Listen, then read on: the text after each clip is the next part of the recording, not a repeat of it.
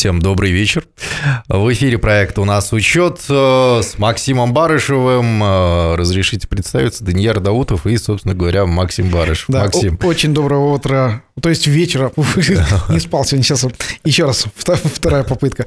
Очень доброго вечера, уважаемые радиослушатели. Данияр, приветствую. И да, скажу, что э, вчера я был еще в Нур-Султане, сегодня просто первым рейсом прилетел сюда, в наш город Алматы. Вот, поэтому э, количество кофе во мне, э, ну, немножко зашкаливает. Я бы сказал джетлаг, но нет, мы в одном часовом поясе. Да, да. Не, ну, доброе утро, значит, э, совсем скоро нужно эфир сделать и в деловом утре. Да, кстати. С обсуждением да, каких-нибудь тем. А, так, ну, друзья, будем обсуждать темы, которые э, у нас здесь накопились за целую неделю. Напомню, Максим является председателем регионального совета НПП «Атамекен» по городу Алматы также э, сооснователем и владельцем группы компаний «Учет».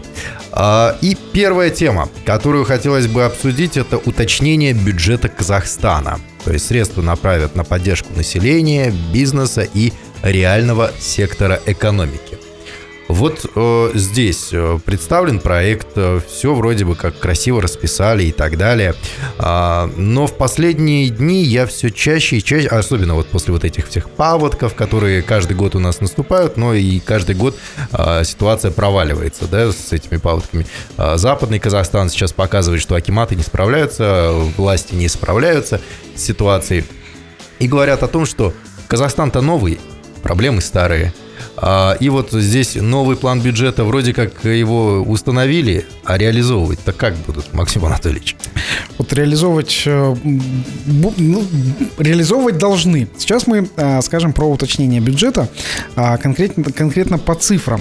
Вот. Э, ну, то, что бюджет уточняется уже спустя квартал этого года. Ну, собственно, почему это происходит? Потому что, ну, и январские события, и события у наших соседних э, государств, угу. вот, и э, внешняя конъюнктура. Поэтому э, здесь уточнение бюджета, я считаю, ну, э, правильным.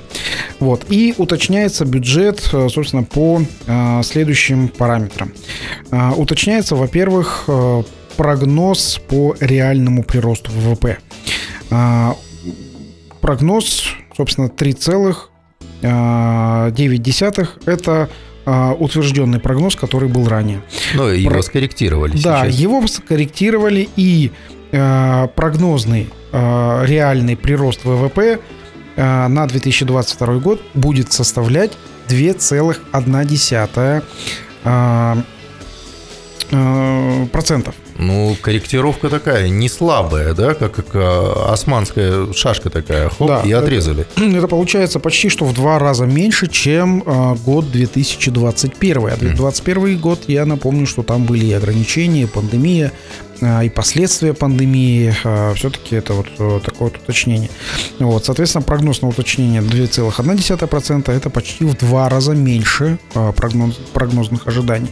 Вот, то есть э, экономика затормаживается. И затормаживается довольно-таки сильно.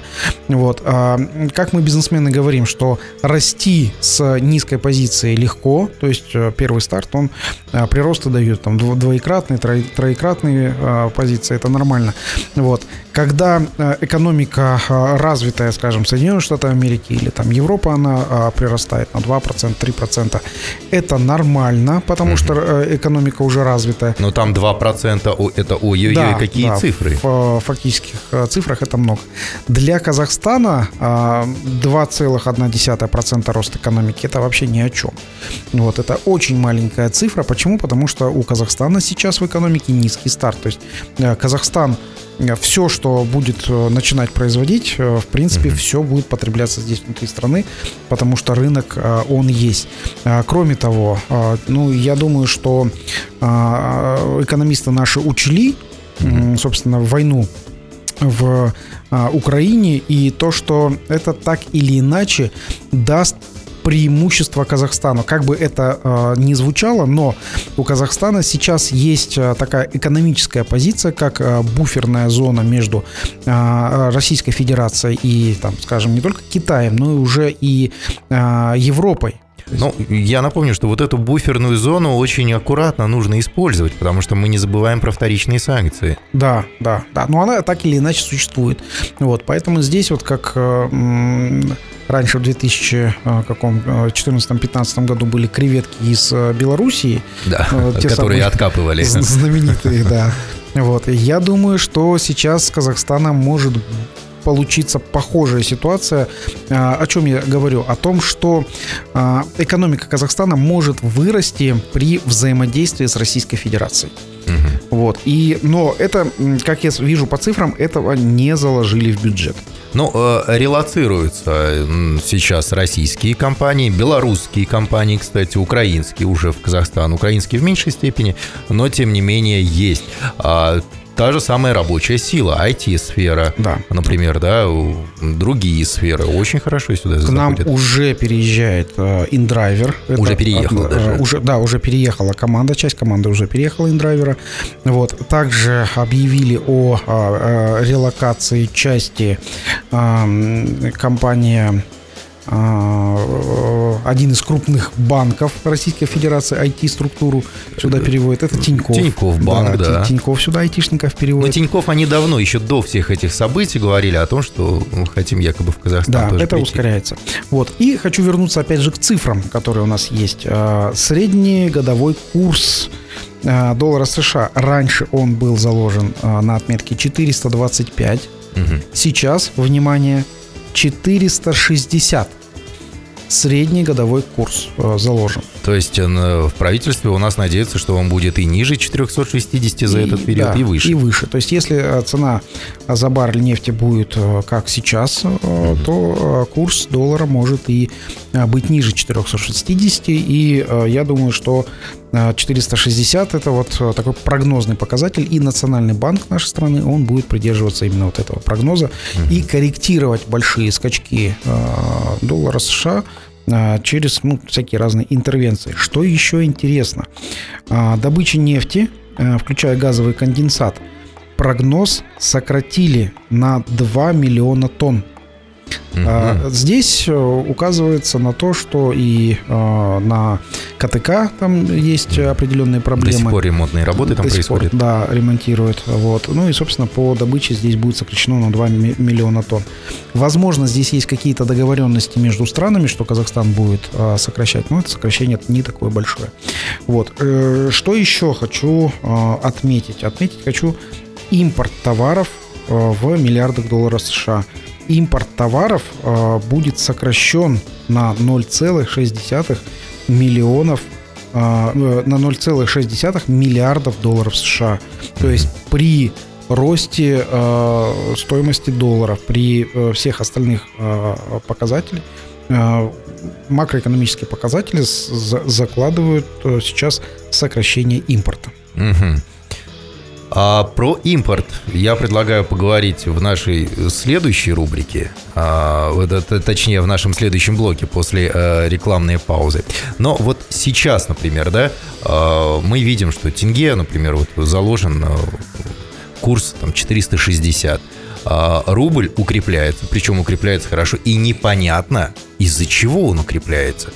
То есть все, все, все крутят э, пальцем у виска, э, глядя на себя в зеркало и не понимают, а, а что, почему это так. Жозеп Боррель тоже выступал а, из э, Евросоюза, и он говорит, санкции как-то не влияют на российский рубль. Ну, посмотрите, он растет. Вот в данном случае, когда рубль крепнет и тенге следует за ним, ну, как, я не знаю, как на, на чем, на поводке, да, вот в данном случае нам нужно отвязываться – в данном случае у нас э, экономика э, отличается от российской, наверное, в 20 раз. По объемам. По объемам, да, производства. А, мы очень зависим а, от сырья Российской Федерации. Угу. Из этого сырья мы ну, производим там, ну, кое-что мы производим. Вот. И, соответственно, отвязываться сейчас просто, ну, я думаю, физически не получится потому что у нас в том числе еще и единое экономическое пространство, ну, высказываюсь часто mm-hmm. за то, что, может быть, и не нужно нам это экономическое пространство, потому что у нас есть другие договоры. Вот. Но все-таки из-за такой сильной взаимосвязи и сильного влияния экономики Российской Федерации на Казахстан, все-таки у нас идут такая пара рубль-тенге, она примерно одинаково. Объясню. Если рубль упадет, угу. вот, то есть тенге окрепнет, что мы увидим? Мы увидим сразу же перетекание российских товаров к нам в Казахстан, а, что, в принципе, будет негативно влиять на производство хоть какое-то, которое у нас есть. Вот, если а, здесь по одинаковым товарным позициям Россия оказывается а, в выигрыше. Вот, если рубль резко а, вырастет, вот, то, собственно, здесь мы потеряем сырье, которое мы берем у а, Российской Федерации. А, то есть цена на сырье вырастет, и, соответственно, наша а, продукция, она тоже вырастет в цене, угу. что у нас внутри Казахстана приведет к инфляции, вот, а на внешнем рынке приведет к подорожанию казахстанской продукции. Ну вот про инфляцию тоже хочу поговорить, э, сравнить ее немного с турецкой, то, что сейчас происходит. Друзья, реклама на Бизнес FM. Буквально через э, пару мгновений вернемся и продолжим наше обсуждение. У нас учет на бизнес FM. Ну а мы, друзья, продолжаем. В студии Данияр Даутов и Максим Барышев э, обсудили план бюджета на 2022 год для Казахстана. Э, и, в принципе, по этому плану там э, достаточно оптимистично наше правительство смотрит на дальнейшее развитие событий вот в геополитическом пространстве. И вот, кстати, по нефти мы немножко не обсудили, да, цену на нефть? Да, а, правительство смотрит на нефть. А, по цене, средняя цена годовая на нефть будет 90 долларов за баррель. Mm-hmm. Напомню, что сейчас за баррель нефти дает 100 8 долларов. Я вот сейчас прям точно посмотрю, у меня да. тут 108 долларов 4 цента. А, да. Котировки, занимайтесь торговлей нефтью.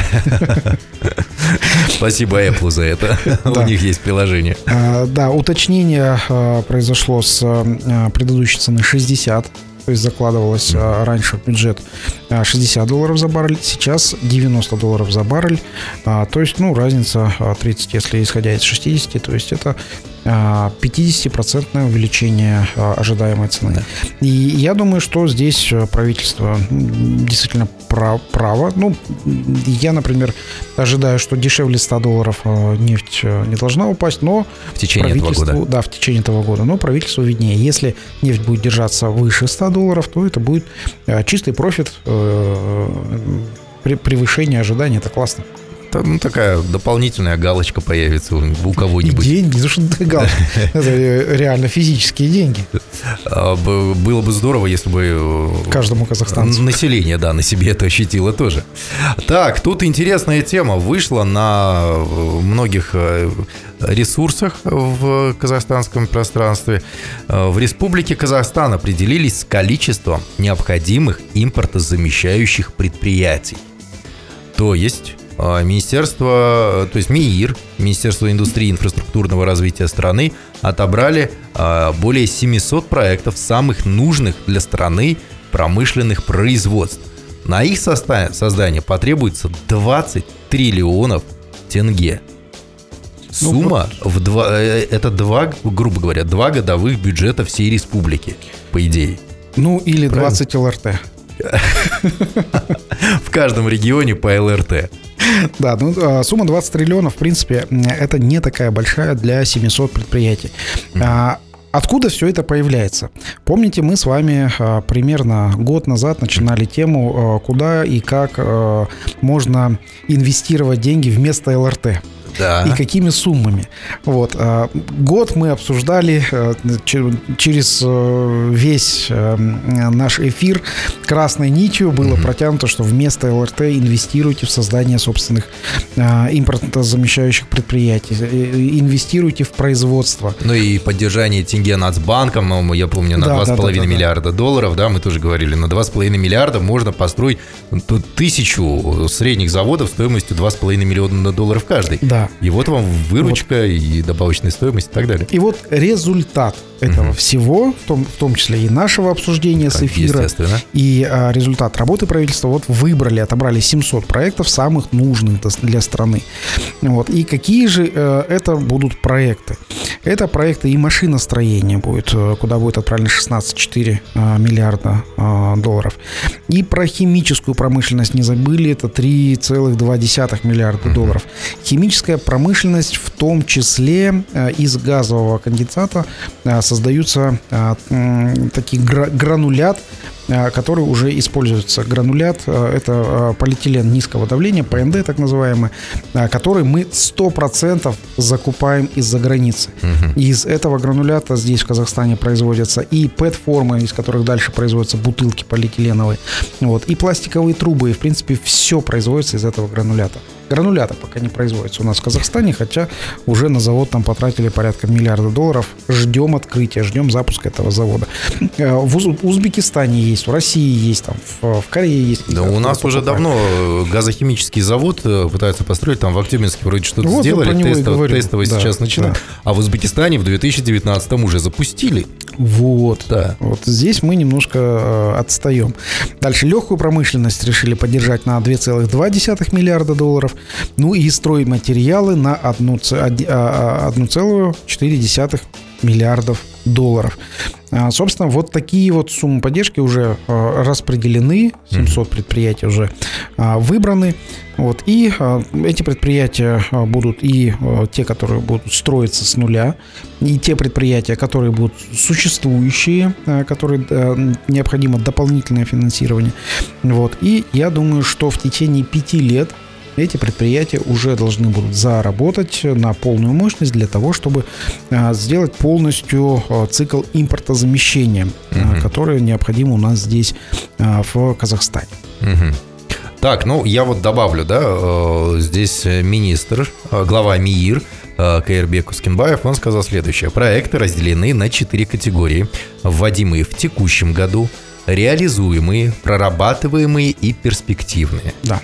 Вот прорабатываемые перспективные самые такие облачные, получается. Да, нас. вот, э, например, э, автоклавный газоблок. Мгм. Вот. Для строительства автоклавный газоблок сейчас это э, ну, такой Самый ходовой товар очень ходовой. И я знаю, что тут мы когда строили, э, этот, э, за этим товаром сейчас стоит очередь. Вот, э, и То, что предо- там однозначно нужно заплатить предоплатой, и ты будешь еще стоять от 10 рабочих дней до 40 рабочих дней, в- когда По три сезон. месяца люди иногда ждут. Да, да. Вот, 40, 40 дней, 2 месяца, ну, даже, даже есть по, по 3 месяца. Вот, что это означает? Это означает, что у нас недостаток автоклавного вот этого э, ячеистого бетона. Дефицит. Дефицит. Вот, э, но вопрос у меня, почему государство а, финансирует вот, вот, вот, вот этот, вот эту отрасль? Если есть дефицит, вот я как предприниматель, я а, могу инвестировать свои деньги, а, построить этот завод, вот, и, собственно, получать с этого прибыль сразу же. Ну, Дефицит, спрос-то я, я- я есть. понимаю, да, я понимаю а, себестоимость, я понимаю а, стоимость, за которую продают, я понимаю временной лаг. Вот, соответственно, у меня здесь вот такое вот э, небольшое подозрение, что правительство будет э, помогать не всему бизнесу, а конкретно каким-то определенным компаниям строительным, а, которые для себя будут строить э, автоклавные заводы. Только для себя. То есть проблему на Возможно, рынке э, возможно. это не решит. Но- Нет, на рынке это тоже решит, вот, но, возможно, эти строительные компании для себя будут э, строить этот завод. Возможно. Вот. Хорошо бы, если а, правительство Казахстана а, поможет предприятию, вот, и этот автоклавный бетон будет более доступен для а, частного строения, для а, тех людей, которые строят свои жилые дома. Вот именно для этого будет э, эффект очень хороший. Если же правительство профинансирует и весь этот ячеистый бетон а, профинансированно будет забирать определенная там а, какая-то строительная компания или там а, там 2-3 строительные компании, не будет этого ячеистого бетона на частное строительство, здесь уже большой вопрос. Это да. Так, э, тут еще Ускинбаев говорит о том, что э, вот каждый регион и перечень вот этих всех предприятий будут вести кураторы. Они обладают наиболее полной компетенцией. То есть, если, например, а, как говорит Ускинбаев, возникнет проблема с отсутствием дороги, куратор должен будет подготовить документы, проинформировать руководство министерства и э, так далее. Да? А, и, и вот здесь команда кураторов, по его словам, уже обучена Выстроенные каналы коммуникаций, налаженная система позволит персонально сопровождать каждый проект, оперативно решать его проблемы и ускорить запуск. Очень круто все звучит, просто Супер. шикарно. Команда... На, де... на, на, на деле я ни разу не видел, чтобы у нас вот какой-нибудь проект запускали, и он гладко, четко, в срок, без проблем. Э, очень красиво сказано у меня вот, mm-hmm. тоже когда читал команда кураторов. А, на самом деле вот э, команда кураторов, скорее всего, это ответственные заместители Акимов э, в регионах.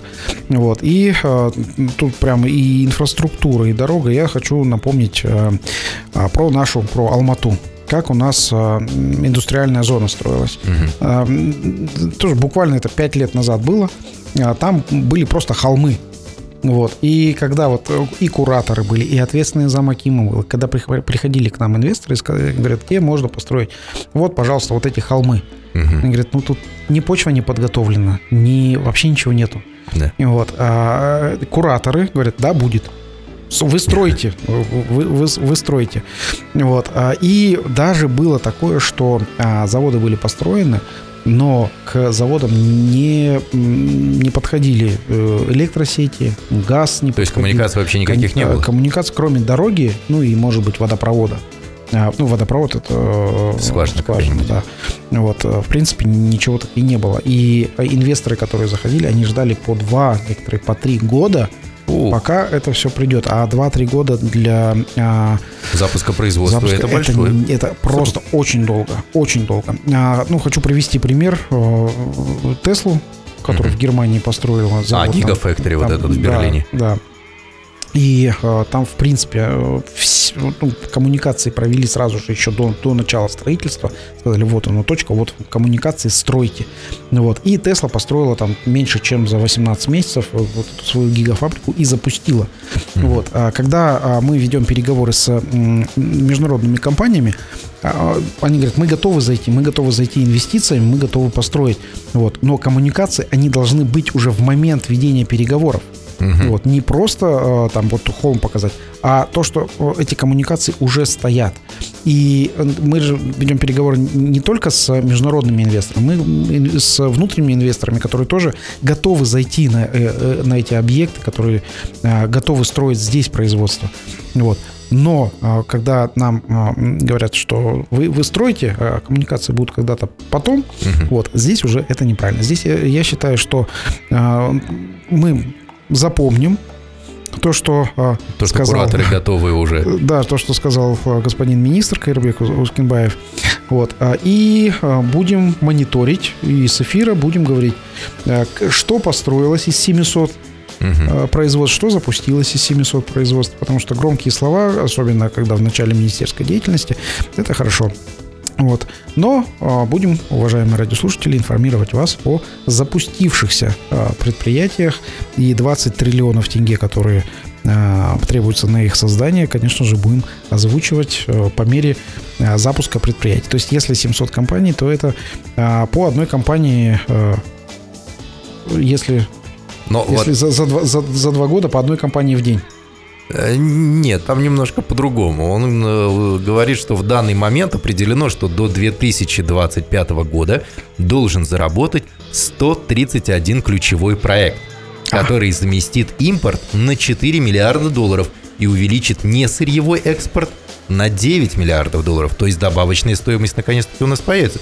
Но 131 ключевой проект. Если за 30 лет независимости, по сути, э, мы, ну, ну как это можно, вещи своими именами будем называть, да. уничтожили производство в Казахстане основное, да, какие у нас были фабрики, какие у нас были заводы. Легкая, Ничего этого сейчас... промышленность, пищевая да. промышленность. А тут все было. За три года хотят 131 ключевой проект сделать. Кстати, хочу заметить, что а, здесь вот в этой а, статье не написано, что ну, не, не про один ТРЦ. А, что... Что, что здесь не будут поддерживать ТРЦ. Это вот, вот это новый Казахстан. Да.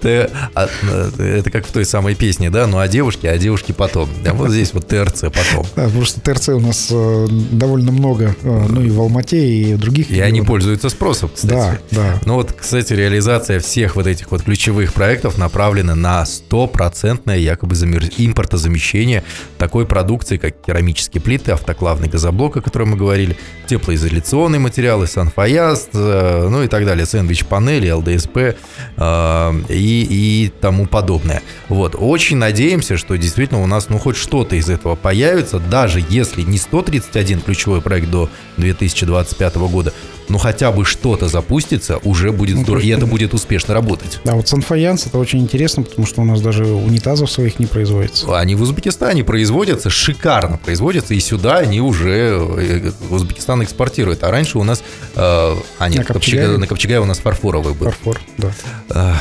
А, сейчас нет этого.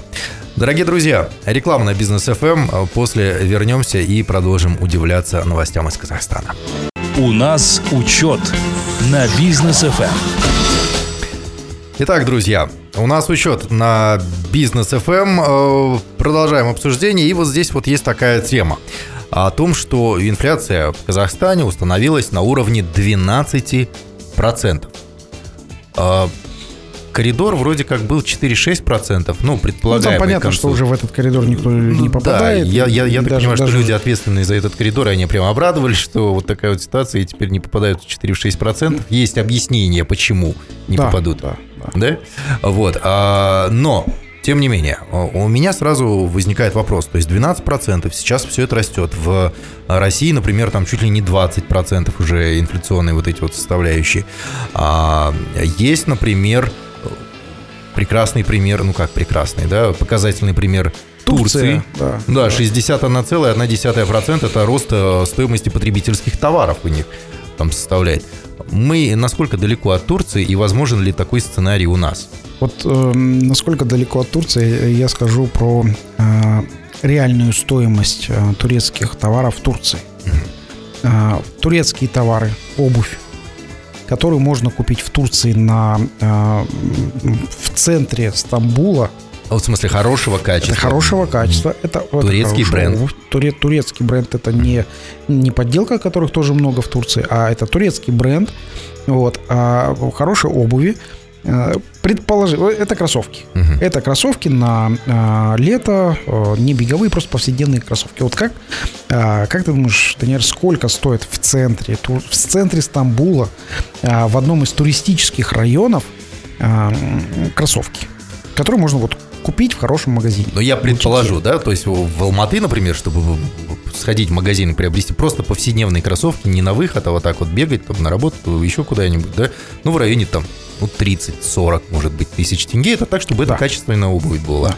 Да. да, на выход там, естественно, что-то подороже ты берешь. Но вот в районе 30 тысяч. Вот. Там предположу, что, ну, 15 тысяч тенге. Семь с половиной тысяч тенге пара кроссовок. Семь с половиной тысяч тенге. Это не просто кроссовки. Это кроссовки, которые упакованы каждый отдельно в какой-то мешочек, и эти два мешочка кроссовок еще упакованы в коробку. Еще и ложечку положить. Э, да, по-моему. Внутри. Вот. То есть, когда мы говорим, что инфляция в Турции 61%, вот, и когда вот э, мы приезжаем в Турцию и смотрим, что там 7,5 тысяч стоят кроссовки, вот, а, да, там наверное, там какая-то инфляция есть такая большая, но э, в турецк... Э, Сами турки в, ее не, в, не, турецком, так сильно ощущают. Видимо. Да, то есть в, в эквивалент ну, турецкая валюта-то она, э, собственно, и подешевела. Mm-hmm. Вот, и как реальные продукт, реальная продукция Турции, вот, она остается на очень низких ценах. И когда мы говорим про среднюю заработную плату, если мы говорим средняя заработная плата по Турции, то она сопоставима со средней заработной платой в Казахстане Казахстане. Угу. Вот, поэтому здесь инфляция 61%. Ну, я думаю, что там э, в Турции это было сделано намеренно. Вот, а, то есть Но обвали, обвалили э, турецкую лиру. лиру. Вот, а потом а, просто продавцы зафиксировали в иностранной валюте свою продукцию. Угу. Вот, поэтому из-за этого произошла, а, произошел такой а, рост инфляции. Ну, немножко непонятно сейчас действие Центробанка. Единственное, то, что он сохраняет вот эту вот очень э, низкую ставку, да, и при такой инфляции? Ну, инфляция же как считается? Вот э, у нас про Казахстан. Инфляционная корзина, так называемая, которую считают, это 511 э, товаров. Наименований. Наименований товаров, работ, услуг, по которым с, просчитывается вообще вся инфляция в нашей стране. Угу. То есть это всего их 511, в том числе хлеб, стоимость электричества, ну и так далее. Ну вот. Так, на всякий случай, у нас в Казахстане наименований товаров 15 миллионов продается. Это то, что мы э, потребляем. Да, то, что, то, что мы потребляем. Мы уже, да, говорили об этом. И то, что у нас э, товарных позиций экспортируемых всего 4 тысячи. 4 тысячи, да. И э, инфляция считается не по всей, не, не по всему срезу, а по срезу только 511 а, товарных позиций. Поэтому инфляция, как у нас в Казахстане, я подозреваю, что и в Турции там примерно какое-то подобное количество позиций. Угу. Их посчитали, их, их посмотрели, все, э, сказали, инфляция 61%. Вот, но по обуви я смотрю, там инфляция не очень большая. Вот, кстати, Максим совсем недавно там был, да? Вернулся оттуда в Казахстан. А, но вот э, нам пророчат там и Goldman Sachs, и Bloomberg, и S&P там, и так далее о том, что вот в 20 третьем году все нормально будет. Мы там даже коридор э, инфляционный будет ниже 8%, якобы даже э, к 6 можем подобраться, и что все в Казахстане будет шикарно. Насколько это реально? И нереально. Это нереально. Нереально. А, я считаю, что а, инфляция, которая сейчас нам обозначена в а, тенге, угу. нереально, что она будет меньше 10%. То есть инфляция у нас будет однозначно двузначной, двузначной цифрой. Вот, это я считаю. Но, опять же, эм, статистика же это как ее, как, как подкрутишь, так, так и, да. и, и будет эта инфляция. Ну, например, что может э, на инфляцию как сказывается? То есть есть у нас а, с, с, СЗПТ, социально значимые продовольственные товары, угу. вот, которых там 19 штук. Вот. Их возьмут, зафиксируют цену э, или скажут, а давайте еще дешевле делайте. Вот. Э, исходя из этой продовольственной корзины, вот, скажут, все, инфляция у нас остановилась или вообще вспять пошла. Вот так у нас государство умеет делать, то есть играть вот этими цифрами, вот, к сожалению. Но а, ре, реальность, реальную картину наша инфляционная а, корзина, она не отражает. Вот, поэтому я думаю, что сейчас и с такой а, ценой на нефть, и с, а, с войной на Украине инфляция у нас все-таки она должна расти. Угу. Ну что ж, дорогие друзья, мы переходим уже к нашей следующей рубрике «Лайфхак» от Максима Барышева. Там мы обсудим то, как вести переговоры о продаже бизнеса. Очень интересная тема, друзья. Оставайтесь с нами. Лайфхак от Максима Барышева. А, лайфхак. Как вести переговоры о продаже бизнеса, либо доли в бизнесе. А, навеяло нас вот на именно эту тему лайфхака а, недавняя громкая новость о том, что Алматы Халаш Арык приватизировали в три раза дешевле стоимости. Якобы за 14 чем-то миллиардов выставляли, за 4 миллиарда 4, купили. 6, да. 4,6 миллиардов купили. Вот. И все недоумевали, а как это так? Мы, кстати, тоже здесь на Бизнес ФМ эм недоумевали, а как так за 14 выставляли, за 4 купили. Вот. Как правильно продавать бизнес, Максим? Вот, а как это так, сейчас мы вот как раз в нашем лайфхаке от Максима Барышева вам и расскажем. Ну, я думаю, каждый бизнесмен а, так или иначе задумывался о том, чтобы продать или целиком весь бизнес, или же продать какую-то э, долю, высвободить э, часть денег, вот, но на, на борт, так сказать, к себе взять э, инвестора. Ну или хотя бы минимум понять, сколько его бизнес стоит. Да, вот сегодня как раз-таки об этом и хочу сказать свой лайфхак. А, первое. Самое первое, самое главное. Вот как, как обычно рекомендую, возьмите ручку, бумажку или а, что-то, что-то, да, записывающее устройство. Так вот, первое, самое главное и самое основное. Ваша компания или же доля вашей компании стоит ровно столько, сколько за нее готовы заплатить, и вот эту готовность заплатить, она подтверждается конкретным подписанным договором. Исходя из вот этого вот а, Алматы Калажарык, когда оценочная стоимость была там 14 миллиардов с э, чем-то, вот, но а, было два конкурса, и никто на этот конкурс не пришел. Для бизнесменов это знакомо. А, когда а, ну, ведутся переговоры по оценке бизнеса или же доли бизнеса, как обычно бизнесмены оценивают. Сейчас вот есть такие иностранные такие пришедшие правила, что бизнес оценивается от трех годовых оборотов – и в некоторых случаях до там 7, даже 10 годовых оборотов бизнеса, не учитывая так называемый ебиду, то есть ну, деньги а, а, в виде чистой прибыли. Вот. А, и бизнесмены, которые хотят продать, они говорят, да, вот моя компания столько стоит. Там даже есть оценочные компании, которые говорят, вот, да, действительно может стоить. Вот. А, но когда инвестор приходит, он говорит, хорошо, а, мы соглашаемся а, с э, этой стоимостью, которую, например, это лучший случай, вот, но мы будем требовать дисконт. И как требует дисконт перед началом проверки. То есть прописывается все для проведения аудита. Э, аудит может быть финансовый, может быть э, аудит внутренних процессов, аудит команды э, и так далее. То есть может быть много разных видов аудита, которые захочет провести покупатель. Скажу так, что покупатель при проверке и при аудите вполне возможно просто откажется от сделки. То есть это тоже нужно к этому быть готовым. Mm-hmm. Вот. И здесь а, не нужно сразу же соглашаться на все действия покупателя. Вот. Э, как э, я в своей жизни продал два бизнеса, вот, и купил три. Вот. Угу. Поэтому вот расскажу, как а, мы проводили переговоры, а, например, по продаже бизнеса. Продажа бизнеса у меня был непрофильный бизнес, который я продал дешевле, чем себестоимость. Я продал, в принципе, первому же, кто предложил хоть какую-то сумму. Вот. А, а, сумма была там несколько десятков а, тысяч долларов вот, при вложении нескольких, ну, несколько больше. Угу. Вот. Как это было? Так как это мой непрофильный бизнес, мне необходимо было просто освободить свое время, то есть уже не важно за какие деньги. Вот. Клиент это чувствует, то есть покупатель это чувствует. Он приходит и говорит, хорошо, посмотрел бизнес, посмотрел э, финансовые отчетности, поучаствовал в э, мероприятиях, то есть которые э, генерировали деньги. И сразу же предложил, говорит, все, я, я не делаю никаких аудитов, никаких проверок, я тебе предлагаю столько. Вот прямо сейчас столько. Если по рукам, давай я у тебя заберу и, и вижу тебя, а дальше ты пойдешь свободным. То есть серьезный бизнес-разговор такой. Да, все, я говорю, ну, хорошо, я согласен.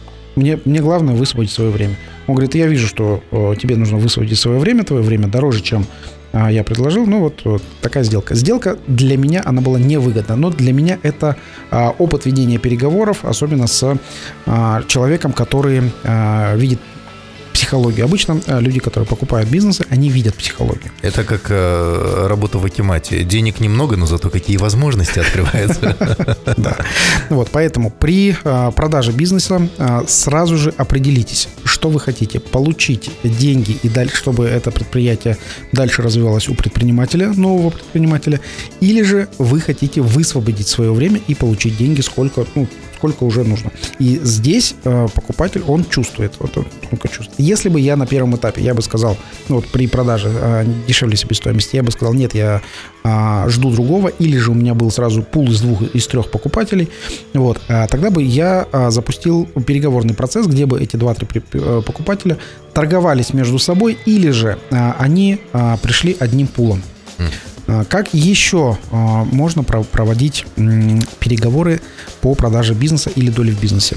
А, если вы хотите бизнес продать подороже, то имейте в виду, что вам необходимо будет в этом бизнесе участвовать ну, еще определенное какое-то время. Почему? Потому что покупатель, когда покупает бизнес, он покупает не только результат действия, который до этого дошел, но он покупает будущее. То есть ему необходим определенный рост.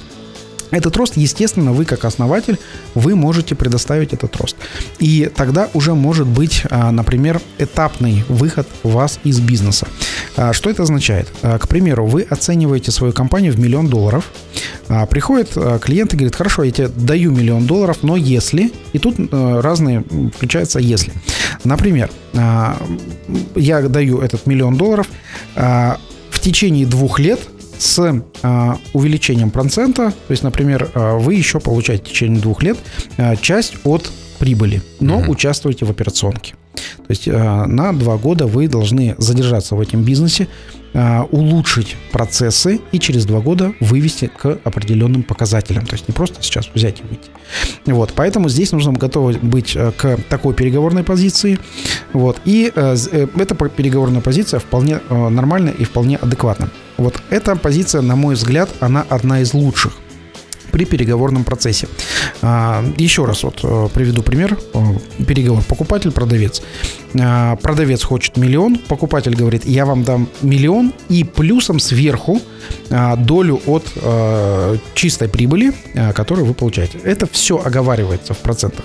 Но продавец должен остаться в этом бизнесе на два года. То есть два года это э, условная величина, может быть один год, может быть полгода.